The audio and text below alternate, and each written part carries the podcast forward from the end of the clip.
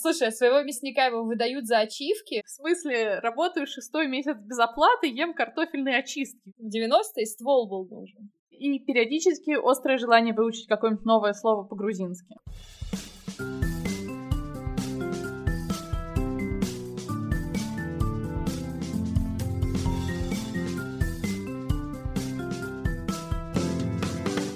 Как называется наш подкаст?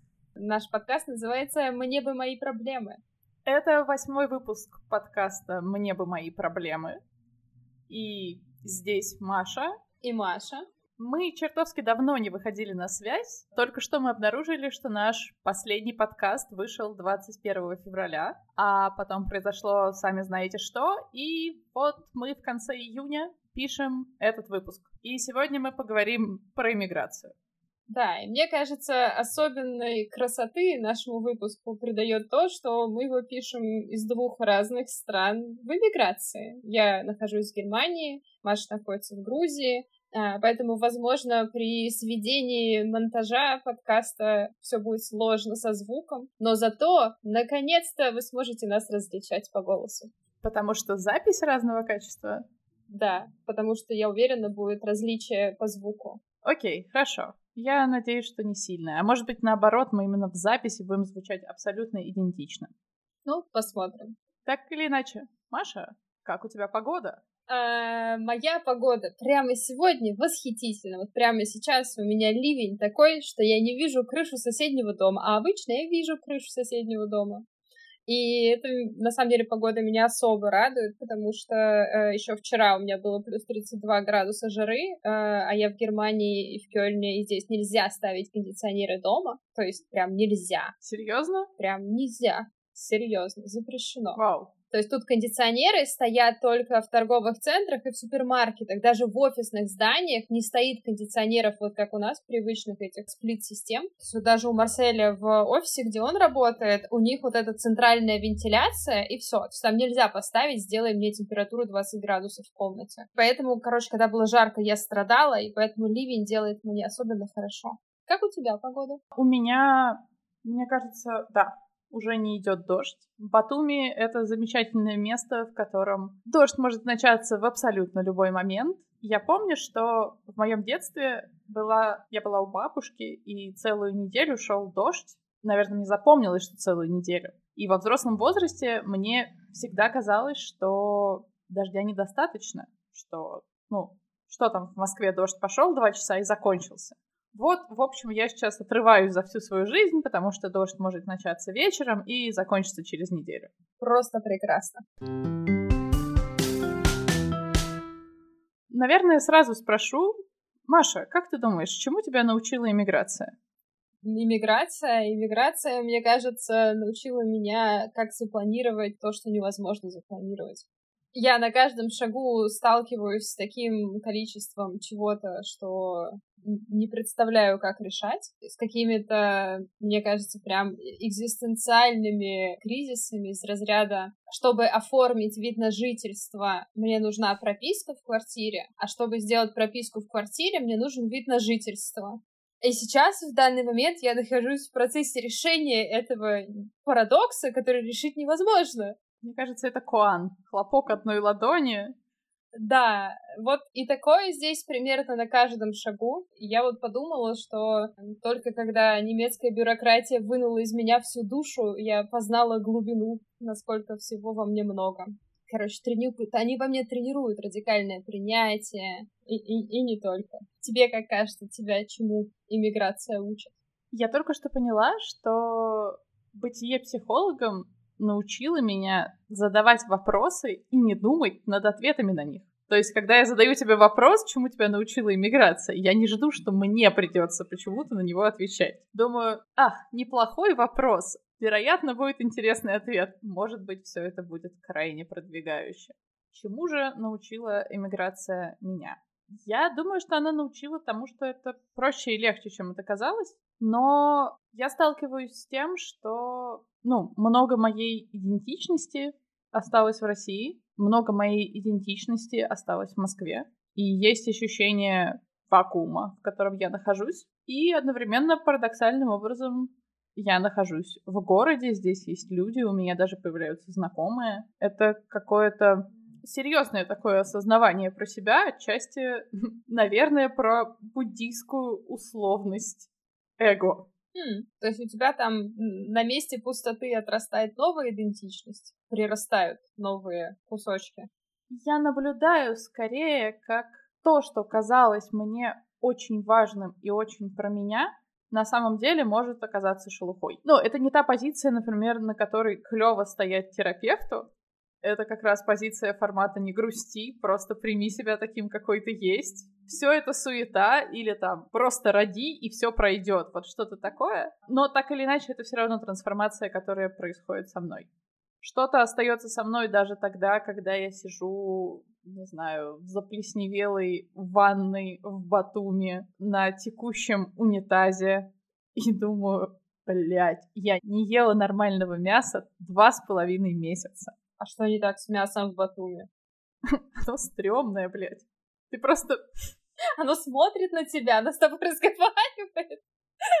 Мне всегда казалось, что вот ты выезжаешь из Москвы, и там, я не знаю, парная говядина какая-нибудь или что-то, фермерские продукты наступают на тебя. Уж тем более, блин, в Грузии, мне кажется, в Москве большой брат следит за тобой, а в Грузии корова следит за тобой. Я тут даже их в черте города нашла, они паслись на стройке. Возможно, э, все, вот мне кажется, возможно, это и объясняет стрёмность мяса. Если коровы пасутся на стройке. Но оно всегда заветренное, оно всегда выглядит плохо. О боже, я подумала, что они то... это точно значит, что они откладывают кирпичи. Шуточки за 150 подъехали. Ну, если бы я послась на стройке краном для высотных работ, и главное, что стройку как бы производили бы грузины, мне кажется, я имею право говорить, что грузины делают стройку на похую, потому что я всю жизнь смотрела, как русские делают стройку на похую. И таким есть чему поучиться у грузин. На месте коровы я бы тоже откладывала кирпичи.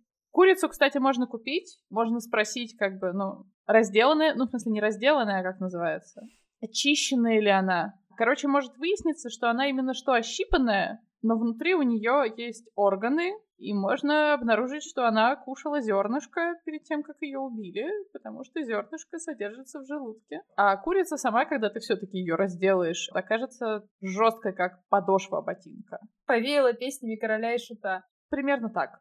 Короче, я не знаю, откуда берется мясо в хинкалях, которые я ем. Там с ним все в порядке. Говорят, что нужно ходить на рынок, не просто ходить на рынок, а иметь там своего мясника.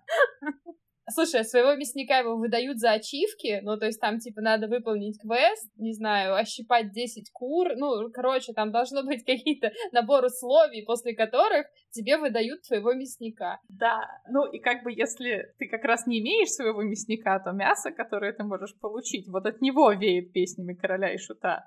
Как получить своего мясника? То есть тут либо тебе сразу повезет, Вероятно, э, ну, в нормальном развитии человека в Батуми, вот нормальная эволюция происходит через то, что в какой-то момент тетя Нино говорит тебе, Пето, подойди ко мне, я расскажу тебе, где берется нормальное мясо. Но так как у меня нету тети Нино, то возникает некоторая проблема.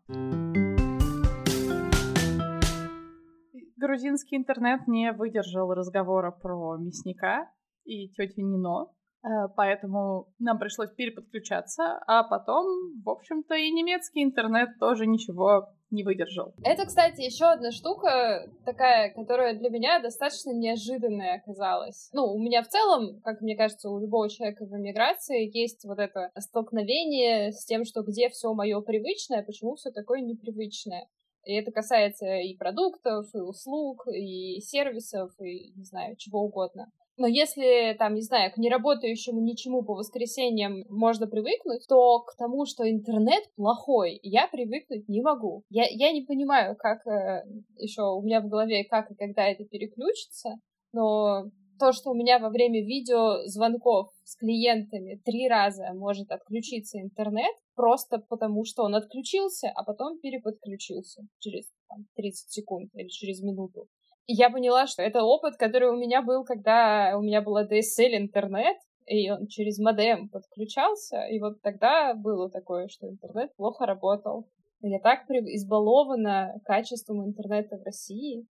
Что, короче, плохо работающий интернет делает мне больно, удивительно и дискомфортно.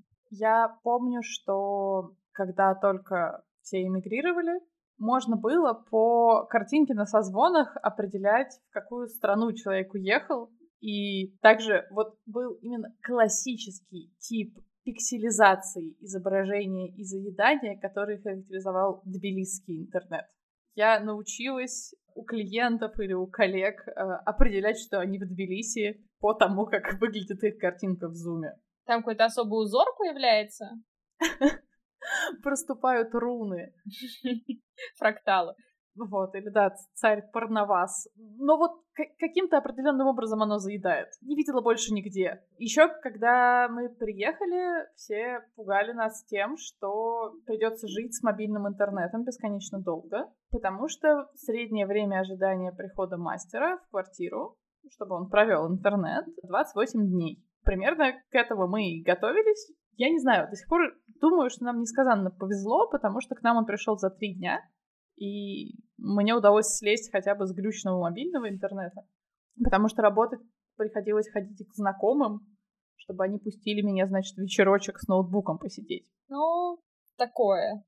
Я, все, я просто думаю про интернет, что э, ты сказала про 28 дней. Мы сейчас, я надеюсь, в какой-то момент все-таки переедем на новую квартиру, и там будем заключать контракт на новый проводной интернет. Вот мне кажется, что я тоже слышала, что в Германии они тут и месяц, и два месяца могут идти подключать новую квартиру к интернету. Я что-то прям взгрустнула. Поняла, что я как-то уп...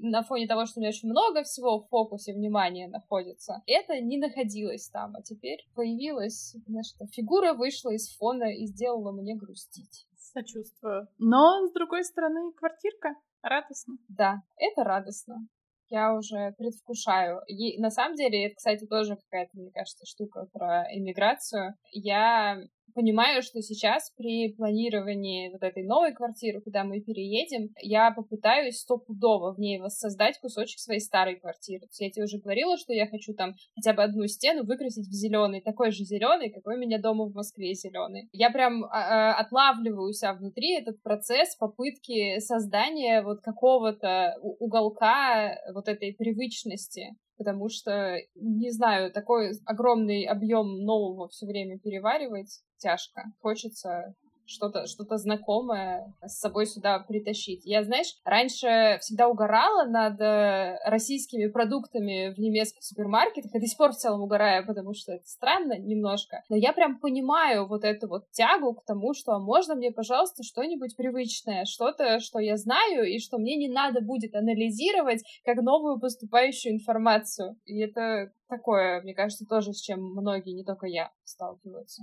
Я, ну, в разговорах с экспатами здесь, ну, и у себя замечала, что мне часто хочется телепортироваться домой в Москву на пару дней. Вот чтобы можно было просто сделать вот так, и я бы, мне кажется, два дня в своем Реутове просто, значит, трогала свое икеевское белье, вот, смотрела на него так, там чашечки э, трогала, может быть, полы помыла бы, ну вот что-то такое. Просто в моей жизни был момент, когда мне в стрессовой ситуации в новом месте очень захотелось чего-то привычного. И я помню, что я пошла в супермаркет. Супермаркеты в этом плане меня успокаивают. Они одинаковые. Мне хочется оказаться в Москве, чтобы сходить в супермаркет. Подышать, ну и дальше снова можно погружаться обратно. А я, знаешь, кстати, еще что поняла? Вот по поводу, ты сказала про супермаркеты, я снова про подумала про эти русские продукты, которые здесь продаются. И я поняла, что я столкнулась с живым олицетворением э, анекдота про поддельные елочные игрушки,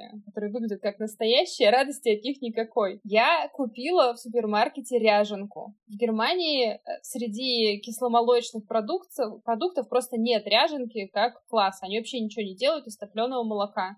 И тут я увидела прям э, ряженкой, по-немецки слово ряженка пишется очень длинно и очень прикольно. Ряжен. Короче, это прикольно. И я так обрадовалась, потому что я люблю ряженку. Я ее купила, пришла домой, налила себе в стакан, пью, а оно не то. То есть это на, на вкус просто не ряженка. То есть это нормально, это вкусно, это, это, знаешь, это как это, питка, что там говорят про, про напитки, что они питкие. Ну, короче, пить можно, но это просто не ряженка.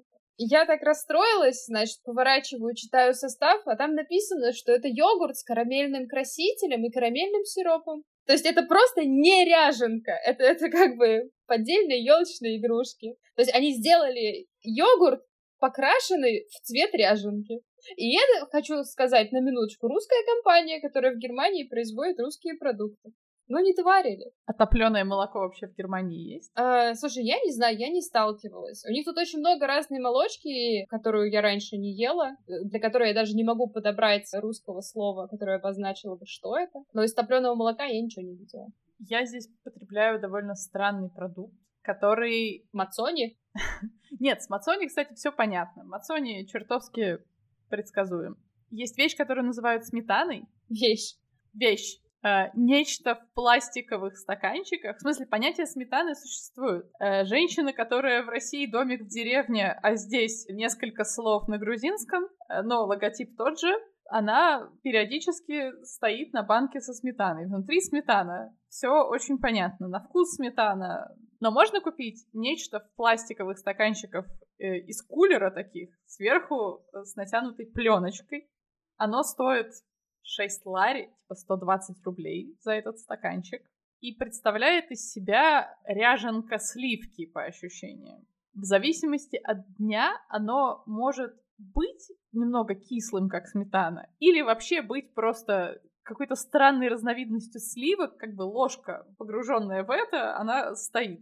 Оно, очевидно, жирное и невероятно. В общем, я в основном жру с ним клубнику, а еще можно купить хлеб под названием шоти. Думала здесь все это время, что шоти это слово, которое обозначает лепешку. Ну, логично, покупаешь лепешку, говоришь, можно мне шоти, тебе дают лепешку. Что значит слово шоти? Лепешка. Но нет, оказалось, что оно означает слово меч. Это просто дайте мне, пожалуйста, меч. Они такие, дайте девочка хлебушек и иди отсюда. Просто эта лепешка полностью называется шоти-пури, то есть меча хлеб, хлеб-меч. Ну, ее обычно называют шоти, да. Можно мне, пожалуйста, три меча? Ну, так-то звучит вкусно. В общем, меч хорошо идет с непонятной сметаной. Наиболее бюджетный способ жрать здесь. Я думаю, что нам важно периодически вспоминать, что мы психологи, Хотя в целом хочется час просто травить байки про то, как не хватает пищевых продуктов или что-то такое. Поэтому мне хочется побольше расспросить тебя про твои чувства. А я как раз, знаешь, что хотела сказать? Что вообще-то травить байки про то, как не хватает продуктов, это очень важная часть миграции. Ну, в том плане, что очень важно поддерживать связанность с близкими людьми. Ну, потому что это тоже какая-то большая штука, которую я ощущаю как дефицит, потому что, ну, потеря всего привычного окружения — это жопа прям. И поэтому мне кажется, что как психологи мы должны осознавать важность поддержания прочных эмоциональных контактов. Я заметила, как функционирует группа поддержки, которую я веду. Я чувствую себя достаточно странно по этому поводу.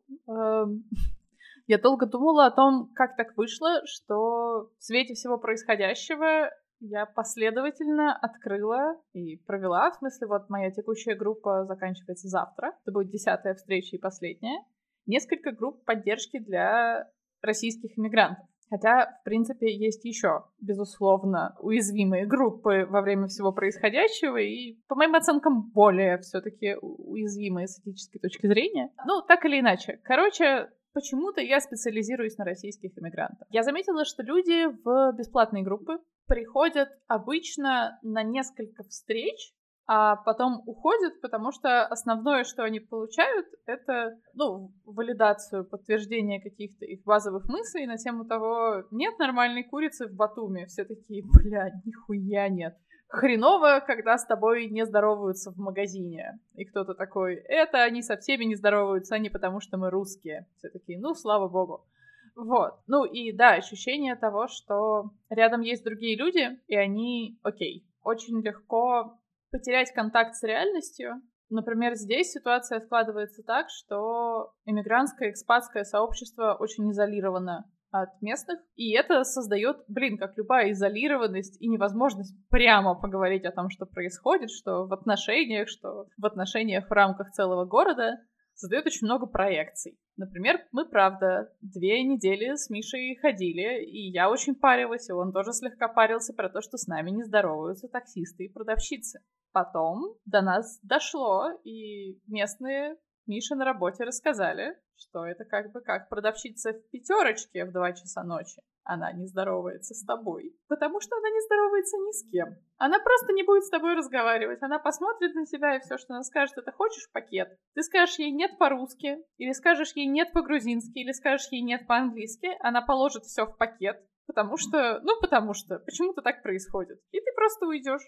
Слушай, а у меня, кстати, про коммуникацию в магазинах тут скорее другая штука. Я замечаю, что в Германии как раз даже продавцы, продавцы, продавщицы, кассиры, короче, они все, ну, не все, но, может быть, те, с кем я сталкиваюсь, они настолько супер дружелюбные и хотят в small talk, и в целом моего немецкого даже достаточно, чтобы поддержать small talk, но я понимаю, что у меня, например, на это вообще нет сил. Вот просто я и так очень много за день работаю с клиентами, разговариваю и, и вот это все, что, вот не знаю, я вчера вечером пошла в супермаркет, наверное, за полчаса до закрытия магазина, потому что я такая, так, ничего не знаю, я хочу клубники. Я пошла за клубникой, стою, а вечером в супермаркете, конечно, надо выбрать, как уже дальше набрать э, ягод в лоток, чтобы получилось э, все как надо, потому что один лоток с ягодами уже хорошими не подберешь. И там ко мне подошел работник магазина, итальянской, видимо, еще такой немца-итальянец, и начал со мной очень дружелюбно разговаривать о том, как сегодня жарко, о том, что классно на ужин есть клубнику, а не что-то другое, потому что прям плюс 32 градуса способствует тому, чтобы не есть мясо на ужин, а есть клубнику на ужин. Он как-то вот прям со мной просто хотел поделиться раз, что он тоже в этот момент брал себе клубнику. А я такая, угу, угу, угу, развернулась и ушла. Потому что, я не знаю, как у тебя, у меня вот эта вся идея про то, чтобы завести много новых знакомых и друзей, вот у меня она прям не то, что не вызывает энтузиазма, она у меня сейчас вызывает скорее ужас. И ужас не в смысле эти страшные люди, а в смысле, о боже, это надо так много сил на то, чтобы построить новые отношения. Новые приятельские отношения, новые дружеские отношения, новые, не знаю, рабочие отношения, любые новые отношения. Я сейчас смотрю на это и думаю, это же надо вкладывать силы. Какие силы надо вкладывать? Большие. А где их взять? Ну, если отменить все остальные мои дела и задачи, да, то тогда может быть. Поэтому я тут скорее с этим сталкиваюсь. Я в целом ожидала, что у меня будет больше коммуникации с местными. И я думаю, что я была бы к ней открыта. Грузию бесконечно рекламировали как супер дружелюбную страну, которой, вероятно, она была. Потом произошел пиздец. Да, и я здесь русская со своим, значит, красным паспортом. Говорю по-русски, по-грузински. Выучила много слов, но этого недостаточно, чтобы я не использовала русский. Безусловно, по-английски Наверное, в Тбилиси это правило про то, что ты заговариваешь человеком на английском, а потом, может быть, спрашиваешь, можно ли говорить на русском, наверное, оно работает. Здесь оно приводит к тому, что человек очень долго и мучительно, очень мучительно пытается говорить с тобой на английском, а потом вы все равно при помощи жестов и остатков русского, которые есть у этого прекрасного грузинского человека, быстро все разруливаете. Сегодня я провела пентами... пантомиму, которая должна была, значит, пероксид водорода для осветления волос. Я бы, я бы сыграла с тобой в крокодила, чтобы посмотреть, как ты изображаешь пероксид водорода. Вчера было лучше, потому что мы пришли с специальным оригами из бумаги на местный рынок, чтобы женщине со швейной машинкой объяснить, что мы хотим, чтобы она шила нам шаровары вот по этой выкройке. Была проблема в ключевых словах, Простые слова на русском она знала. Ну, а дальше как бы мы импровизировали с бумажкой и листом ткани. Да, по поводу, короче, новых знакомств. Я, наверное, ты помнишь этот мем, где такой мрачный орел или грифон идет и подпись про то, что я иду на чертовую прогулку для своего чертового ментального здоровья. Вот я выхожу к людям примерно так, потому что я поняла, что мне лучше, если я с ними вижусь. И у меня здесь есть трое барышень, с которыми я регулярно общаюсь. Плюс Миша, в смысле мой молодой человек. Кроме этого, я работаю с клиентами, и кроме этого, я бесконечно созваниваюсь с какими-то друзьями, э, с тобой и с двумя другими людьми. И в этом плане получается, что я в среднем говорю весь день. Это очень заебывает, но я пока не вижу никакого выхода из этого, потому что, ну, все эти связи очень важны мне. Ну, я тут очень поддерживаю. Мне тоже связи важны, и э, я очень рада, что в какой-то момент мы с тобой прям стали договариваться, ставить созвоны в календарь, в расписание, чтобы точно созвониться, что есть на это прямо выделенное время. Вот, я так стала делать со всеми, мне кажется, друзьями и со всеми созвонами, потому что у меня тоже, если чего-то нет в календаре, этого просто не происходит. И, ох уж эта сраная взрослая жизнь, где эти наши спонтанность, что типа, а пошли, а пошли, а, а можешь созвониться, а, конечно, могу, вот что, что случилось с этим совсем? А можешь созвониться? Нет, не могу, я работаю, а можешь созвониться? Нет, не могу. Ну, короче, поэтому плани- планирование — это наше все. Мне кажется, это, кстати, вот еще один скилл, который у меня прокачался, а еще один скилл, который у меня прокачался, это он у меня в целом был вкачан уже на 80 уровень, отъебаться от себя. Но тут я, короче, научилась от отъебываться от себя в смысле своей работоспособности. Ну, потому что я точно совершенно первые пару месяцев прям переупарывала с работой, потому что я ставила себе привычный мне объем работы, ну, э, объем клиентов, э, задач, к которому я привыкла, что это точно, ну, какой-то объем, который я могу делать. Вот. А тут я столкнулась, что я не могу. В смысле, что мой, мой камушек перегревается, что я не вывожу тот же объем работы, который я вывозила раньше, потому что у меня очень много других фоновых процессов идет в психике. Видимо, не знаю, со всей этой связанной адаптацией, иммиграцией и, и прочими интеграциями. Всякие слова нации, короче, происходит со мной. Экзистенция, сепарация, что еще? Не знаю, короче, все нация со мной происходит. Главное, чтобы не депортация. Черт. Про спонтанность я хотела сказать, что, наверное, у меня ее как раз внезапно стало больше. У меня ее стало больше в том плане, что у меня появились друзья, которые близко живут. Это какое-то дерьмо, которое я, мне кажется, со школы такого не было. Я дружу с двумя барышнями, которые живут в машине. И периодически их машина стоит тупо у меня во дворе, и они могут присылать мне смешные фотографии моего балкона с подписью «Маша, выходи». А они тебе пишут «Маша, скинь мяч»? Да. Это было особенно смешно, когда у меня лежал их экран, они показывают, короче, кино на пляже, двухметровый такой экран, и мы скидывали его, ну, в смысле, спускали его с второго этажа, э, с балкона. По поводу работоспособности. Я очень переживала, когда все это началось, и люди начали говорить, что сейчас будут 90-е. Я очень переживала, что вот в сеттинге 90-х, в РПГ по 90-м, я работник НИИ. В смысле, работаю шестой месяц без оплаты, ем картофельные очистки, видимо, потому что, ну вот, нет у меня хватки или чего там нужно. В 90-е ствол был нужен. Или способность найти того, у кого он есть, и чтобы... То есть я слушаю родителей, короче, друзей, Мишиных, про то, что кто-то возил колготки из Казахстана, перебрасывая их через какие-то болота нелегально и толкал их, значит, на рынке. И вот это я все слушаю про 90-е и думаю, ну, я так тупо просто не могу. Не потому, что я там конкретно боюсь болот или там не люблю Казахстан, колготки эти еще нет. Ну, просто это вот образ мысли, который у меня атрофирован. Э, не атрофирован, даже не создан. Но в момент, когда я на рынке женщине, которая не говорит по-русски почти, на бумажке при помощи пантомимы объясняю, что мне нужны шаровары из льна, которые мы до этого выбирали с подругой, в общем-то, тоже пантомимой, объясняя, что нам нужен чистый лен, совсем типа чистый, чище кокаина кубинского или какого там нужно а шьем мы эти штаны, потому что люди у этой самой подруги спрашивают, откуда она взяла свои шаровары, потому что шаровары нормальные купить здесь невозможно. И мы решили шить их и продавать. Вот момент, когда я поймала себя в этой точке, я подумала, все со мной в порядке. Есть у тебя, кажется, жилка. Ствола нет, а жилка есть. Ствол здесь, слава богу, не нужен. По-моему, количество умышленных убийств в Грузии в 8 раз, что ли, меньше, чем в России патриархатом, правда, прям проблемки, но побезопаснее. Я думаю, что если в какой-то момент от этих хреновых шаровар начнет зависеть моя жизнь, Так-то я работаю психологом и кормлюсь на работу психологом, это скорее творчество. Я думаю, что если от этого начнет зависеть моя жизнь, я смогу таскать колготки через границу с Турцией.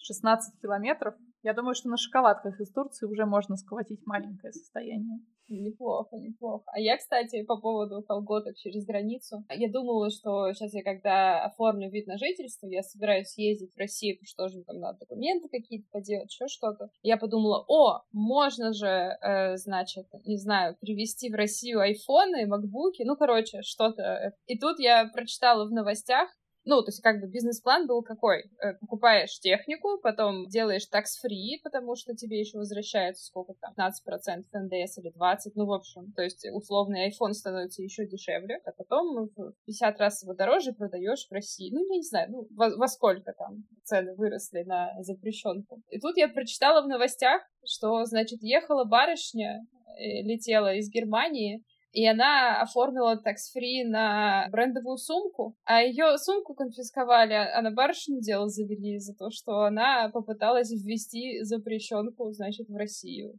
видимо, с целью перепродажи. И я подумала, ну вот, что-то, короче, мой бизнес-план накрылся. С другой стороны, хорошо, что увидела это в новостях, лучше, чем сидеть где-нибудь в камере в аэропорту и объяснять, зачем мне 8 макбуков. Я, кстати, не знаю, являются ли макбуки признаком роскоши. Ну, в смысле, один, наверное, ты могла бы протащить. Восемь на продажу нет. А сумка у барышни была своя. Там проблема в том, что сумка очень дорогая. Ее, ну, обвинили в том, что она пытается предмет роскоши протащить, а они под санкциями. Интернет сейчас полон всякими шкалами адаптаций и того, как, значит, проходятся разные этапы. Серьезно? Я не видела ни одной. Почему мне ни одна не попалась? Я бы ее заполнила и посмотрела. А, ну, шкалы в плане того, что не алгоритмы, как сказать, последовательности. Последовательность шагов того, что происходит. Типа отрицание, гнев, эти, эти, это последовательность. Примерно так. Просто моя последовательность скорее выглядит как план эвакуации с буквами А, ну потому что там как бы отрицание, гнев, торг, гнев, торг, депрессия, отрицание, гнев, гнев, гнев, принятие, гнев, торг. Ну, короче, не то чтобы на одной стадии я как-то э, задержалась, прошла ее и больше к ней не вернулась.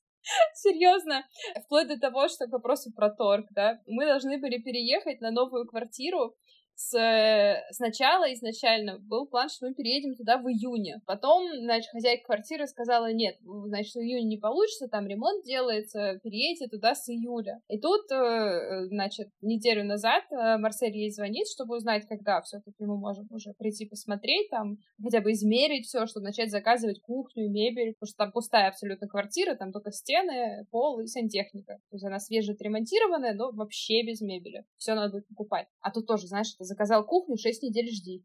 И хозяйка квартиры говорит, ребят, слушайте, там ремонт закончили уже, но проблема в том, что жрецы, которые жили там 20 лет до вас, там был чувак, э, как она выразилась, chain smoker, типа он курил одну за одной и никогда не проветривал. Поэтому в квартире отвратительно воняет табаком. И она сказала, что она сейчас будет вызывать каких-то специальных... А он умер, что ли? Я не знаю, не стала спрашивать, решила, что не хочу этого знать он съехал. В какую сторону, как бы вперед ногами или не вперед, я не знаю. Меня волнует не это. Меня волнует то, что она сказала, что она будет вызывать каких-то других специально обученных людей, чтобы они там что-то сделали, чтобы там перестало вонять. А я Марселю говорю, слушай, я загуглила, знаешь, типа на ютубе, как э, избавиться от табачного запаха в помещении. Ну и там советы из разряда расставьте стаканы с рисом, которые впитают запах, там, типа расставьте банки с кофе. Я ему говорю, слушай, может быть, мы туда переедем, расставим банки с рисом и банки с кофе, ну, пожалуйста, очень хочу переехать. Короче, э, наблюдаю, что вернулась на стадию торга снова. Я думаю, что моя последовательность выглядит как мизантропия, море, мизантропия, йога, хинкали, друзья, хинкали и снова мизантропия. Э, и периодически острое желание выучить какое-нибудь новое слово по-грузински. А еще в целом тут присоединилась мысль о том, что осенью мы, наверное, переедем. Пока, правда, непонятно куда и правда ли переедем, но мне нравится жить в маленьком городе, где я могу везде дойти пешком. Ну, это очень удивляет местных, что мы не ездим на автобусе. На мой взгляд, автобус — это какое-то чудовищное место, в нем всегда много людей, и далеко не всегда работает кондиционер. А идти до другого конца города, ну, час. В общем, это мне нравится, море мне нравится, но одна из моих самых таких ярких мечт — это что я прихожу в магазин, а там футболка не из Турции, и на ней не написано Найкабас или Ади Пума, ничего такого. Про просто футболка. Например, прихожу, а там H&M. Могу понять, могу понять. Слушай, я знаешь, что подумала? Мы с тобой весь подкаст жалуемся, жалуемся. А скажи, что тебе нравится больше всего в твоей иммиграции? Получила ли ты то, что хотела, с тем, что уехала, переехала?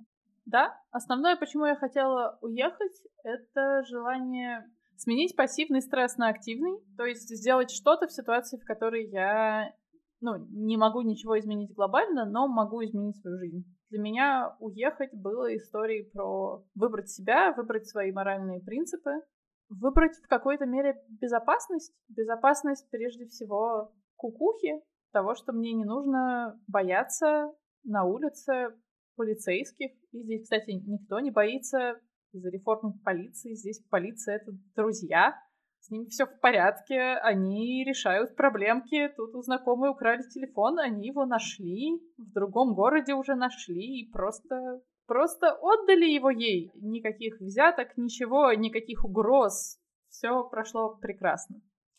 Вот, мандаринами накормили в процессе. Наверное, еще ощущение того, что теперь я могу выбирать. Я вряд ли уехала бы из Москвы. Еще как минимум очень долго. Перед тем, как все произошло, я в целом скорее принимала решение о том, что я не хочу эмигрировать, что мне не нужен трактор, не хочу никуда сваливать. Мне, ну, нравится там, где я есть. Ну, а теперь у меня есть возможность выбрать заново. И действительно выбрать после того, как я посмотрела, что мне нравится, а не нравится. Ну, то есть такой у тебя получается более, более осознанный выбор. Да. Получила ли ты то, что хотела? А, слушай, а у меня это такая довольно сложная тема, потому что, ну, с одной стороны, я уже три года туда-сюда каталась между Россией и Германией, просто потому что мои отношения были здесь. И в целом меня вообще все устраивало. Ну, то есть меня устраивало быть э, одной ногой там, другой ногой там. И это было... В, в каких-то моментах это утомительно, конечно, но свои профиты от этого точно были. И я, конечно, планировала в каком-то отдаленном будущем, что я перееду в Германию, но я не планировала этого прямо сейчас.